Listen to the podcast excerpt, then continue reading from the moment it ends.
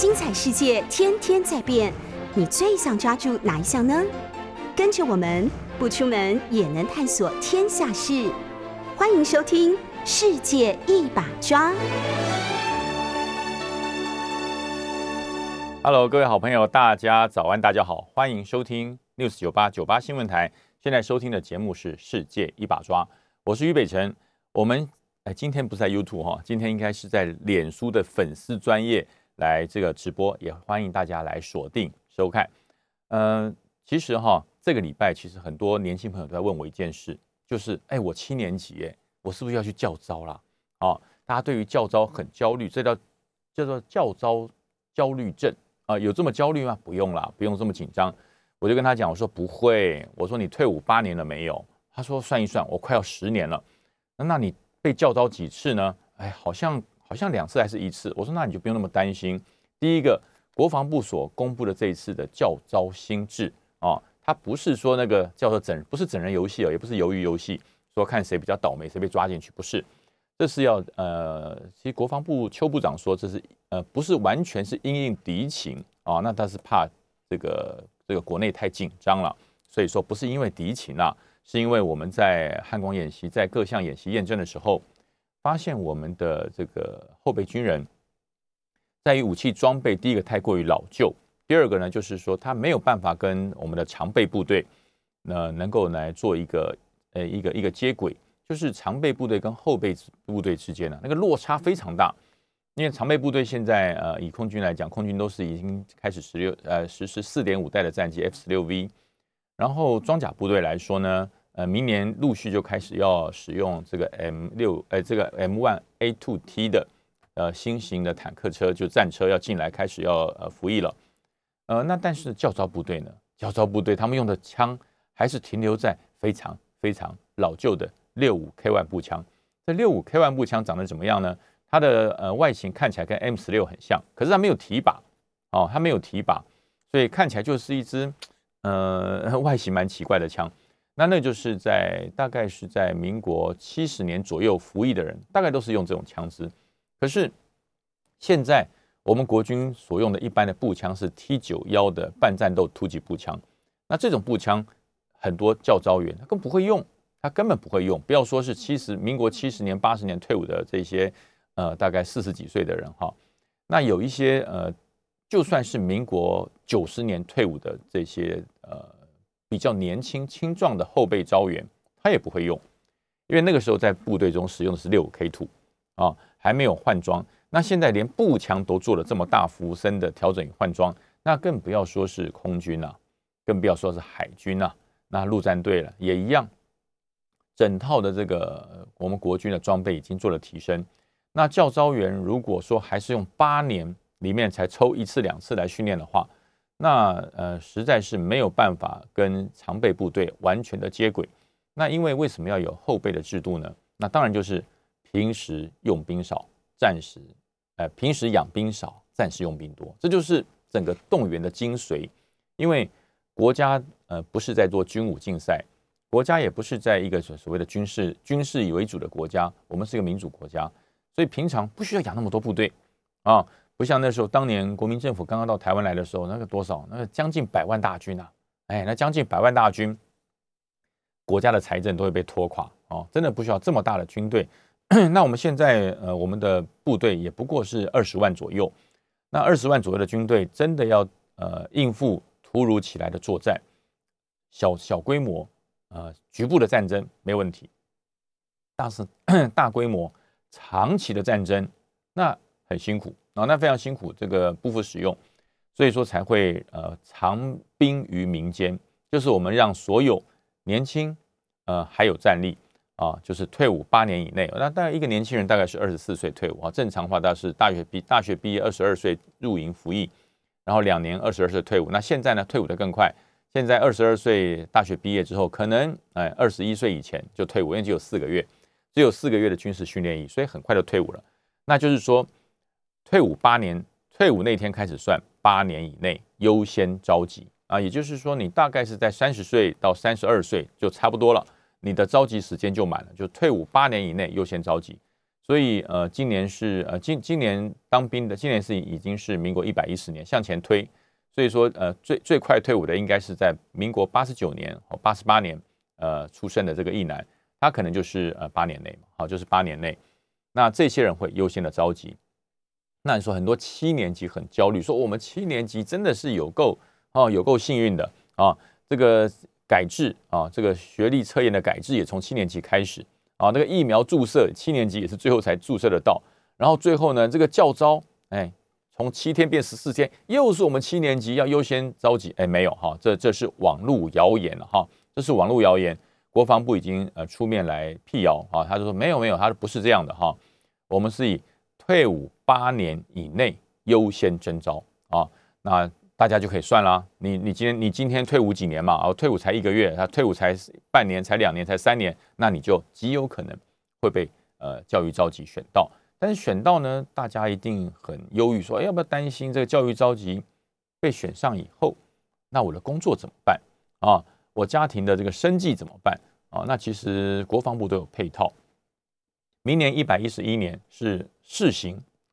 什么叫试行呢？就是把一些致癌的问题透过呃实验的这个实施，然后把它找出来。呃，一点五万人啊，但但是我们未来在全面实施一百一十二年的时候，绝对不是只招一点五万人哈，那是明年一百一十一年，针对这个新式的教招，从七天变到十四天，会有一点五万人先做实验性的一个。一个一个实施的这个制度，然后呢，其他的还是按照呃七天一年里面来征招七天的这种方式的教育召集来实施，就是明年就是新制跟旧制同步实施，那就会有很多人说，那我怎么这么倒霉，我怎么这么衰，被选上实验？那你不要难过，你被选上实验就算两次的教招啊，因为呃，其实国家的动员召集令的相关的法规里面有有规定的非常明确。一般的役男啊，就是义务役的哈，义务役的役男，你退伍以后八年之内啊，八年之内不能超过四次的教育召集，就最多就是四次了哈，就是四次教育召集，那每次不超过二十天。那我们的旧制是八年之内每一次是七天，所以改成十四天之后，也就是八年之内啊，你会两次的十四天，最多就是两次的十四天，不会再多了。那呃，你在这个明年。优先被找去教育召集的十四天，就算两次，就算两次，所以你后面的八年就还剩下一次了啊，所以说是完全公平，不会造成这个有相关这个有人很爽，有人召集不到啊，这个明年开始就会陆续改掉这些呃以大家以往的陋习。那另外就是一男比较关心的一件事，除了这个十四天去召集之后，工作怎么办？啊，那国防部也跟呃相关的这个产业做了一些协商，就是全民国防，国防不是国防部一人的事，也不是军人的事，是全中华民国国民的事，所以所有的产业都要支持国防工业，呃，支持这个国防的政策，呃，所有的役男进入军中这十四天，就是回到军中去教招这十四天，呃，这个公司不能够以旷职论啊，因为它公价，那也就是说 公价的话，薪水照付哈。公价的话就是薪水照付，不会说你去着急教育着急，你只能领半个月的薪水，不会啊。这是国防部跟产业界目前还在沟通，我觉得应该是会有正向的这个答案，应该是没有问题。然后就是呢，就是说呃，还有你进入军中不是没有薪水的，你退伍的时候你是上士，你是中士，你是下士，或者你是官长，你被召集了进入军中，这十四天就是按照你退伍时候阶级的。日薪乘以十四啊，乘以十四，呃，那也不少补哈，也是有有有有钱可以领的。那但是呢，最主要是呃召集的这个内容、训练的内容，很多人就会说啊，那这样子一定很超哦。进入军中，如果说新制的教育召集令，呃，十四天会不会很超啊？那其实这有正反两极的说法。有一些义男说，哎呀，以前的七日教招那种七天教招太爽太混，我都觉得我在浪费国家的这个这个税金，浪费国家的预算。呃，七天的教招，以前旧制的哈，旧制的教招，报道的第一天，点名、编程、领装备，然后这个认识长官，然后认识寝室，这整个就绪之后，第一天结束了。所以说，以前的旧制的七日教招，第一天已经结束了，衣服领完，装备领完，知道你睡哪里，知道你的这个餐厅在哪，认识环境，就七就一天没了啊。那七减一剩六天，然后呢，呃，第二天开始就是什么呃一些基本的这个这个军人的一些呃呃仪态啊、服务仪啊，一些室内的课程，然后呃看看录影带，然后这个长官认识一下，然后晚上来个肝胆相照晚会，啊，第二天又结束了，啊，第三天可能上午开始，哎，对，针对这个步枪。针对编制的武器来实施一些呃机械的训练，呃熟悉，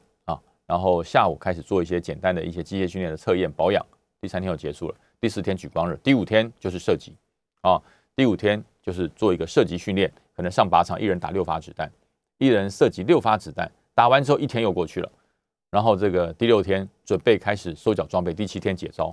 所以以前的这个教育召集七天来讲，整个课程安排的相当的松散。相当的松散，所以有很多的役男在教招七天结束以后回到社会，人家问他说：“你你到军中怎么样？”哎呀，你很混呐，那没什学不到什么东西了。那国防部这样实在是太混了，这样子怎么打仗？对，很多役男是这样反应的哦。我跟大家讲，很多役男是这样反应的。回到社会之后，他是这样子来跟他的朋友叙述说：“这个教招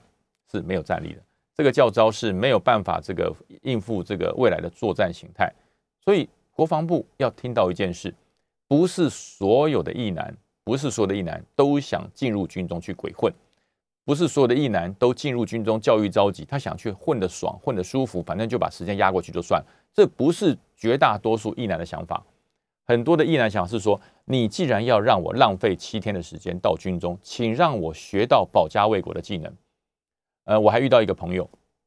他是老师啊，他是老师，他今年大概不到三十岁，二十几岁。他说：“将军，我跟你讲，我真希望我进入军中教招未来的十四天哈，能够让我能够使用到国军新式的装备。国军新的 T 九幺突击步枪我就没用过啊！我在军我在民间，我怎么样也用不到嘛，因为民间有有枪炮弹药管制条例，你不可能弄把枪来试试看，然后找个地方没有人地方就试枪，那会被警察抓起来。所以说他我我是他这个这位老师跟我说，他说我非常希望教招的十四天。”未来进入军中，可以，我是我是这个步兵的，我希望可以使用到新式的步枪，我学习到新式的战斗技能。未来真的有那么一天，台海如果不幸发生了战争，那至少我我会使用啊啊！哎，这是很多年轻人的心声啊，这是很多年轻人心声。所以，呃，国防部要晓得，不是每个年轻人都认为说，哎呀，进入军中七天鬼混啊，混完就算，其实不是的啊。呃，很多人说现在年轻人是草莓兵，现在这个八年级的哈都是草莓兵，都不耐操。其实绝大多数的人的想法不是这样的，他是觉得，既然你让我进入军中教招啊，然后希望人文让我学到真正的保家卫国的战斗技能啊，有那么一天，真的有那么一天，我们不希望有那一天的到来。可是万一真的来了，这些义男，我拿了枪，我拿了弹，我是可以保家卫国的啊。否则，如果说你这个教育召集在召集的时间，因为呃，平常他们以前在军中，呃，以前是服役两年，后来变成一年，他有他的作战递进线，他有他的责任区。可是变成四个月的军事训练营之后，这些役男他只是受完新训，然后简单的四个月结束之后，他可能连他的作战区域都不知道，他可能连他呃进入回呃在返回营中，呃动员令生效之后，他的枪口要朝哪边，敌人从哪里来哪里来，他都不知道。这要怎么打仗啊？所以增强了这十四天的教育召集之后，呃，我相信绝大多数的役男进入军中，你应该会明显的感受到整个国防部对于后备战力的改变。呃，首先我讲嘛，嗯，军中的一个战力的发挥，除了组织跟军队指挥还有武器装备之外，其实最大最大的技能就是射击、运动跟联系这三项啊。这个一个出色的士兵，一个出色的战士，其实射击、运动与联系这三项是必要的。为什么会讲射击、运动与联系呢？我先讲射击来讲好了。射击就是当你取得了编制的武器，不管你是使用步枪，不管你是使用迫击炮，不管你是使用战车炮，或者是你是呃这个更更精准的这个多人操作武器，你打不出去就没有用啊。这个炮弹再准。这个子弹再准，这个枪的射速再快，这个枪支的这个性能再好，你拿到你不会操作，你你你子弹射击不出去，那这个枪支就跟废铁一样，这这门炮就跟废铁一样。所以呢，第一件事是要能够射击出去。那这个枪支炮弹能够射击出去，这是基本要求。第二个要求就是它要打得准啊，你能够射击出去打不准，对不对？打敌人没有打到，砰，往后打打到自己人，那不是笑话，那不是反而是造成自己的误伤误击。所以说，一个要打得出去，第二个要打得准，那这就是射击啊，不但要能射击的出去，还要射击的准。这就是我们呃在教育召集的时候，要让所有的教招员熟悉的第一个技能。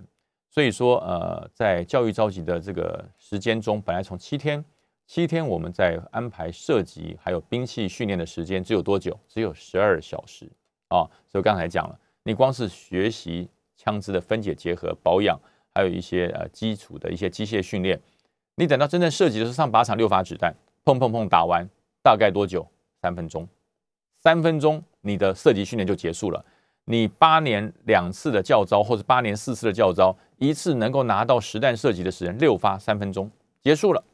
很多意男就是为了啊，他说我很想，我愿意被教招，但是我希望能够让我对于枪支、对于射击能够精熟。那真的是等到作战的时候，我才能够保家卫国。可是呢，只有三分钟，只有三分钟，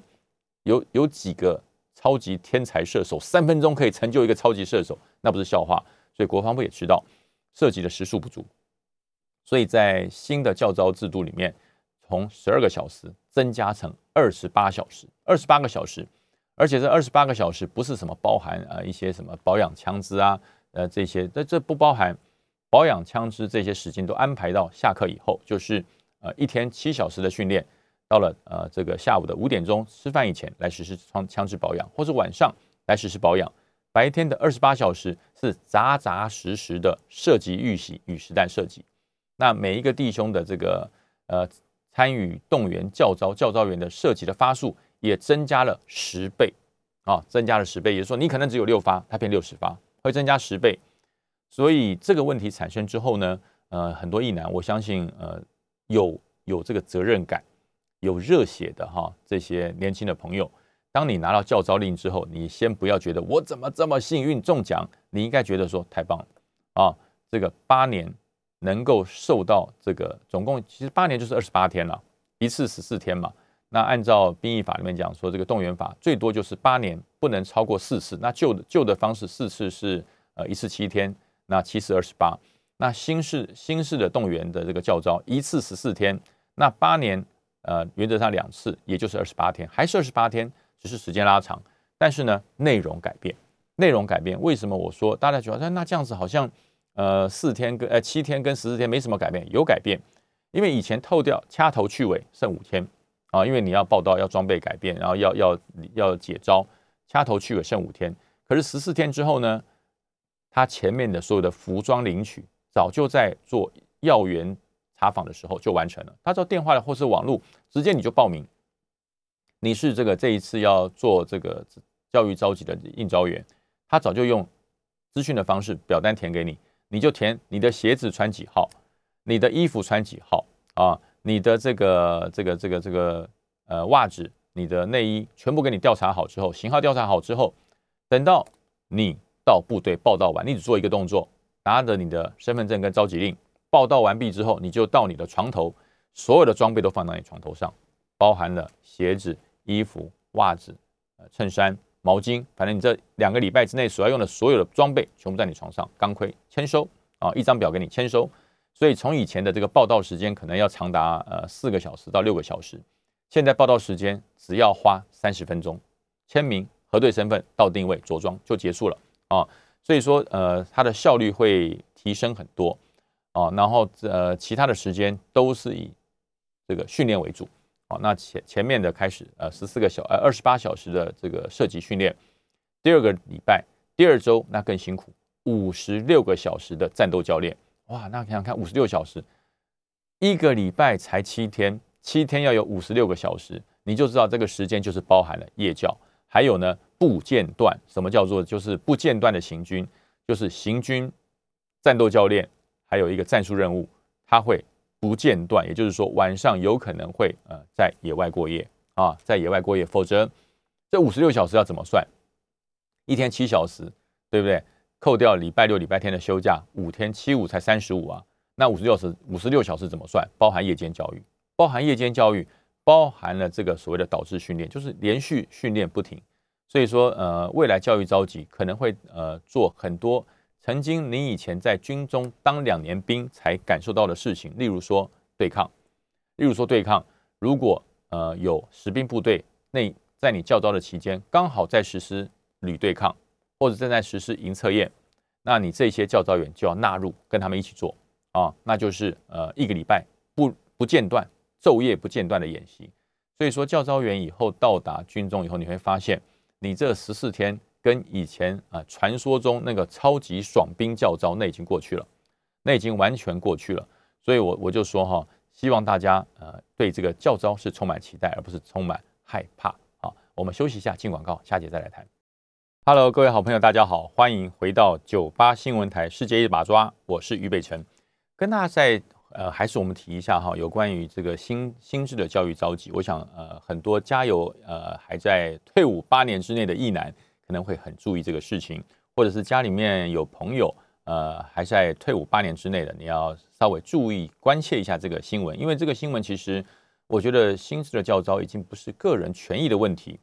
而是关攸关到哈国家整体国防战力的问题，我觉得这是一个蛮值得大家深思跟重视的议题。另外，就有很多朋友讲说：“哎，这个教招的心智，心智没有关系，我们愿意配合。但是，到底政府要打一个什么样的战争啊？政府到底未来面对战争的态度是什么？呃，这个民进党政府针对呃为为呃面对这个解放军，呃常常在军机绕台啊，然后又有很多的呃这个集团军啊，七十三集团军、八十一甚至八十一集团军也开始投入了登陆的这个相关的演训的作战。”呃，甚至昨天，呃，在中国内部还有一份一一个误传的消息，说啊，有很多呃已经退伍的这个解放军纷纷被召集回营，是不是为了攻台做打算？后来，呃，中中国马上这个就请呃这个国台办也请这个相关的这个外呃他们这个内部的一个发言机制就开始发出了说没有，这是谣言，这是谣传，马上就辟谣了哈，这是这是误传，不是这样的哈，没有这样，所以大家也不用紧张。那你说，呃，到底我们中华民国政府面对战争，我们要打一个什么样的战争啊？那当然，我们希望的方式是不要打仗。中华民国政府是一个爱好和平的这民主国家，我们最好最最理想的方式就是不要打仗，哎，不要面对战争。但是，呃，只要有威胁，只要有这个假想敌，你就不能放弃面对战争的这个这个态度。那要打个什么样的战争呢？很简单。现代呃，针对这个战争面对的态度，第一个啊，最好不要打仗啊，最好不要打仗。真的要打仗哈，呃，最好就是伤到设施、伤到武器就好，不要出人命。那真的要，真的一定要有人牺牲，真的要有人为国捐躯，在这个冲突中付出代价。那真的要牺牲生命，最大的限度就是啊，军人为国捐躯，军人这个马革裹尸啊，在战场上最大。的限度就是要出人命，要为国捐躯，那就是军人啊，为国捐躯，不要伤到平民百姓啊，这就是其实呃，这就是政府面对战争最基本的一个态度啊，最好不打仗啊，打仗别死人啊，真的要死的话，那就军人牺牲，这是呃政府对于战争最大的呃一个政策指导，但是这个政策指导可不可能会百分之百实现呢？呃，说讲句实话，很难啊，不可能。只要战争，只要战争发动以后，生灵涂炭，不管是海峡呃东边的台湾，还是海峡西边的中国，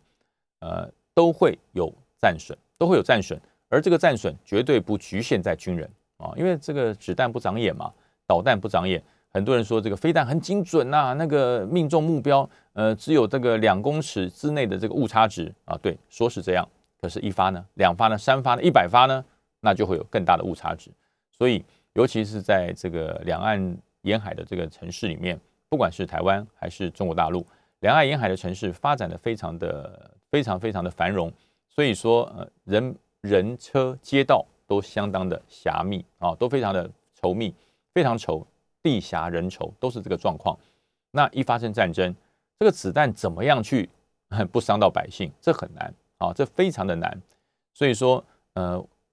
要要做好一个战争的准备。第一件事情就是全民要有防卫动员的心，也就是说，现在以现在来讲，呃，如果打起仗来啊，如果现在打起仗来，你到街上是随便街访问一个，不管是海峡两岸，不管是中国大陆的朋友，还是台湾的朋友，万一发生战争，你要去哪里啊？我就问这个事就好了。如果突然间发生战争了，请问我们现在到要到哪里去？大多数的想法就是回家，回家，回家安全吗？啊，百分之百的都是说，那现在如果发生战争，你去哪里？哦，我先回家。那回家安全吗？对，这个问题就出来了。也就是说，以前我们在我们在国中、高中的时候，大概在民国八十年左右那段时间啊，我们时常会有防空演习，时常会有啊，不像现在一年才一次万安演习，而且万安演习还以不扰民为主啊，尽量这个在路上行进的车辆就继续行进。在路上走走路的人就继续走，那就是学校机关有的人呢就去避难一下，在哪里避难？避难的这个处所可以容纳多少人？没有经过精准的计算啊，没有经过精准的计算。那但是呃，从民国一百一十一年开始，国防部开始精准的计算这些事情啊。那其实呃，按照我在军中服务的经验来讲，其实我们都有计算，只是没有跟人民公布。我们都有计算，今天啊。呃，台北市今天桃园市建造了多少栋大楼？它的地下室有多少的绿堵通？有多少的这个通风系统？可以待多少人？可以容纳多少人？其实以前我们在军中，我们在做兵要资料调查的时候，我们都有在计算，都有在算这个容积率。也就是说，我们包含了人民在暂时要去哪里疏散，要去哪里避难，我们都有计算。那只是因为，呃，长期以来两岸这个处于这个不战的状态之下，人民对于战争的这个这个警觉性也一直在降低之中，所以国防部就想，好了，我们备而不用，先做好啊，先都先每年都做，都先做好，但是呢，不要公布，不要对外公布，不要对外张扬。但是近年来开始，呃，两岸的情势有了很大的变化，其实不是两岸的情势啊，应该是整个世界的氛围起了非常重大的变化。呃，长期以来，这个都是美苏啊。当时苏联跟美国早期的时候是他们冷战，现在美苏的冷战结束之后，呃，世界上乍看之下恢复了一些和平啊，出现了和平的曙光，也就是呃，发生呃这个大区域、大区域、大面积的这个作战的几率不大。但是呃，从二零一九年开始啊，从二零一九年开始，中国解放军的军力日益上升啊。那当然，中国有他的说法，中国解放军说说没有，我是。要了捍卫呃中国的和平，我要捍卫亚洲的和平，所以我才建立这么强而有力的军事。这样讲也没错，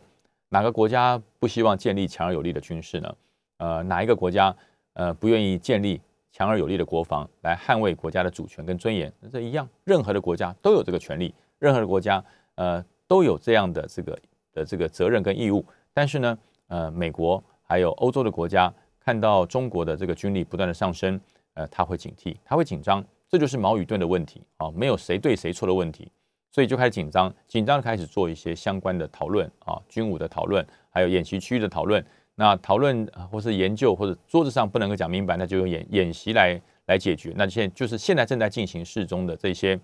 啊，你看上个月呃七号到十四号，中国跟俄罗斯啊不就在这个这个日本。啊，从这个青津海峡一路绕一圈，绕到大隅海峡，把日本绕绕绕场一周啊，整个把日本绕场一周。那日本当然提出抗议啊，说：“哎，你怎么跑到我的青津海峡？我没有跑去啊，青津海峡是国际海域啊。”他说：“呃，国际海域这的日本就哑口无言。为什么？当时他把青津海峡整个把他的主权领海向内缩，缩到三海里。为什么？因为美国，因为美国的这个舰艇要经过。”，因为美国的舰艇要经过，所以美呃这个美日有安保条约，所以他必须要做一些调整，所以他就要向内缩。那中国跟俄罗斯心想，那美国可以过，我也可以过啊，对不对？我并没有违反国际的这个公约啊，海洋公约我也没有违反，我通过公海啊，无害通过，所以就这样通过。那日本呢，当然胆胆战心惊，日本当然胆战心惊，从七号到十四号。中国跟俄罗斯加起来超过十艘以上的舰艇，哎，就在这边演习，哎，那刚好，那这个间接的帮了啊，这个日本啊的自民党的选举，所以这个岸田岸田文雄在这个当选了自民党的党魁之后，第一次的国会大选就以这个超过半半数以上两百六十一席的这个绝对安定的这个的这个态度拿下了哦国会。呃，那当时其实在选举之前，日本并没有这么看好，他认为说，哎呀，这个有点危险啊，有点危险。因为为什么我说有点危险呢？因为呃，这个自民党在日本这段时间好像没有做得非常好啊，他没有做得非常好，尤其是在疫情，哦，是在疫情，大家可以看在疫情的时候，日本的这个 COVID-19 的疫情，其实呃，在自民党执政这段时间没有做得很好，所以呃，这个包含了呃连续换了两任首相啊，那岸田刚刚上任就遇到了自民党的大选，那本来预判可能要单独呃达到绝对安定的多数是不太可能的。啊，是不太可能的，所以当时也找了呃公民党，是不是能够呃能够合作，能够呃共同来通过这个绝对安安定的多数。可是如果不是自民党单独 通过这个绝对安定的多数啊，就会受受限制，因为你就要跟呃被这个小党做一些协商。所以当时 日本是很紧张的哈，他是非常紧张。如果如如果没有过的话，那未来整个日本的政策就伤脑筋了。那在这个时候呢，呃，中国。跟俄罗斯的舰队就浩浩荡荡的通过了青津海峡，又从青津海峡绕到日本日日本的这个东部，然后再从大隅海峡又绕回来。那这个威胁啊，就成就了 日本自民党的这个胜利啊。所以我们常在讲哈，有的时候啊，这个欲速则不达，很多事情不要误判形势哦。这个日本因祸得福啊，啊，这个岸田文雄。的这个首相宝座也稳了，自民党的这个绝对安定多数也稳了啊，所以呃，很多时候面对强权的时候，如果你退缩了啊，如果你没有坚持下去，那失败的一方永远是自己。人家讲说这个呃，求来的和平不是真的和平，只有挺身面对、勇于面对的和平才是真正的和平。所以这次呃，日本的这一次的整个大选会关系到他未来修宪。啊，未来修宪这个修宪会不会过？那这是日本他们朝野之间还会做一个很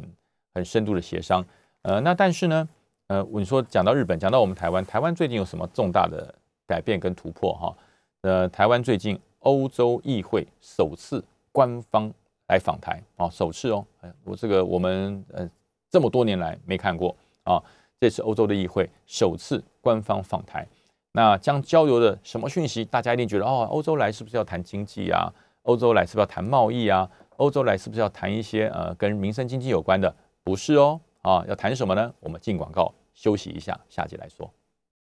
Hello，各位好朋友，大家好，欢迎回到九八新闻台世界一把抓，我是于北辰。我们继续呃刚才没有讲完的话题哈，就是欧洲议会这一次首度官方的身份访台，呃，交流的主要的目的。居然，呃，不是以经济贸易为主哈，而是将交流如何对抗假讯息。哇塞，这真是不得了啊！原来现在对抗假讯息比自由经济贸易相关的议题还要重要。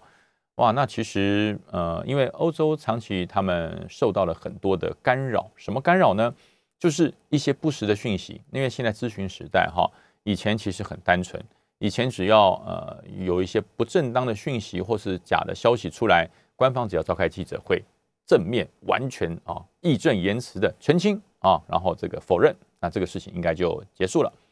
可是现在哈，这个数位媒体还有这个自媒体的发达，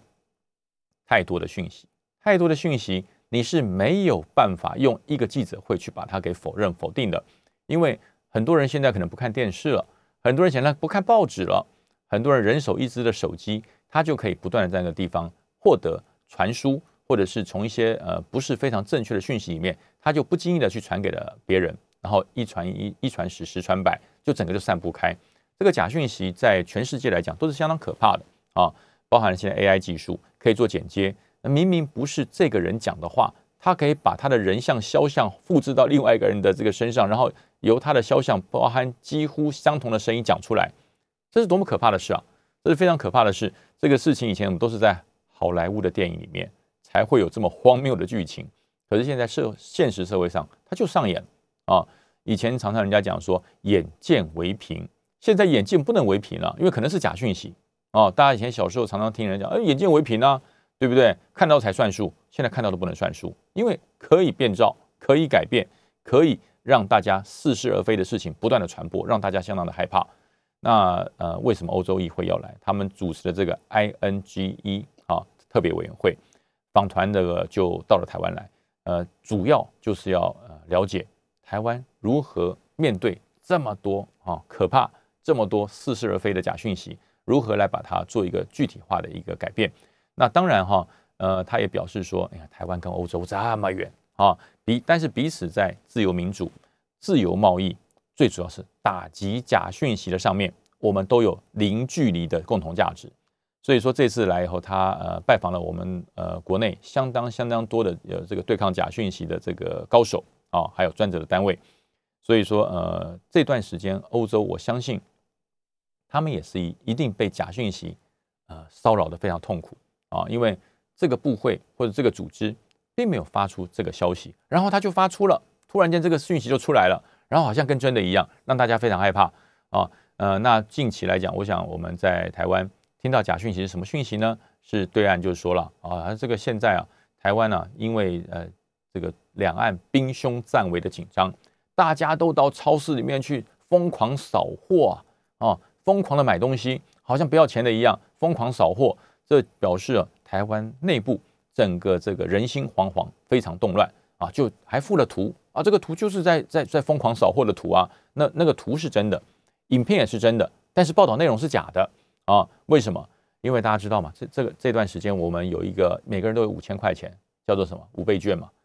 这个为了振兴经济嘛，政府发了五倍券，让大家都拿了五倍券，可以去买生活的必需品，可以去消费，可以刺激整个呃国内因为这个 COVID-19 所造成的这个经济的一些一些一些问题，希望透过五倍券能够提升消费的实力，能够刺激经济。那这些发布假讯息的单位就把这个影片。把这个照片哦，你看大家推的一车一车的购物篮，到了这个卖场，到了这个相关的购物架上面啊，扫货全买哦，所以你看台湾多可怕，台湾好紧张。那这个事情呢，是由特殊的单位制作的文宣，配合上影片，然后呢，在对岸疯狂的传，再由对岸呢，透过了一些社群软体，由对岸再传到台湾来，台湾再开始散布这个假讯息，要如何去改变，要如何去防治？啊，所以这个欧洲人就觉得哇，那这个事情如果发生在欧洲，他们一定慌啦，啊，一定会很紧张啊。欧洲的百姓一看，他说啊，那我要不要也要去疯狂疯狂抢购一下？如果被买完了，我是不是就没有东西可以买了？这就是假讯息的可怕啊！这是假讯息的可怕。可是，在台湾却没有受呃没没有受到这么大的影响。为什么？比如讲嘛，因为你做影片来做这个假讯息的散布，我们就会制作相同数量的影片来回击你。啊，来以正视听，呃，这就是整个呃整个假讯息处理的一个要点，就是说我不会采取防守的姿态，我反而会采取攻击的姿态，攻击是最好的防御。所以你做的影片，我直接把影片最正确的做完之后，我连人事实地物消费在哪里，我全部给你曝光，让你知道这就是这样。哦，这根本不是什么抢购物资，这是什么？这是五倍券，就是你要找到。这个谣言可以破他谣言那个关键因素，这就是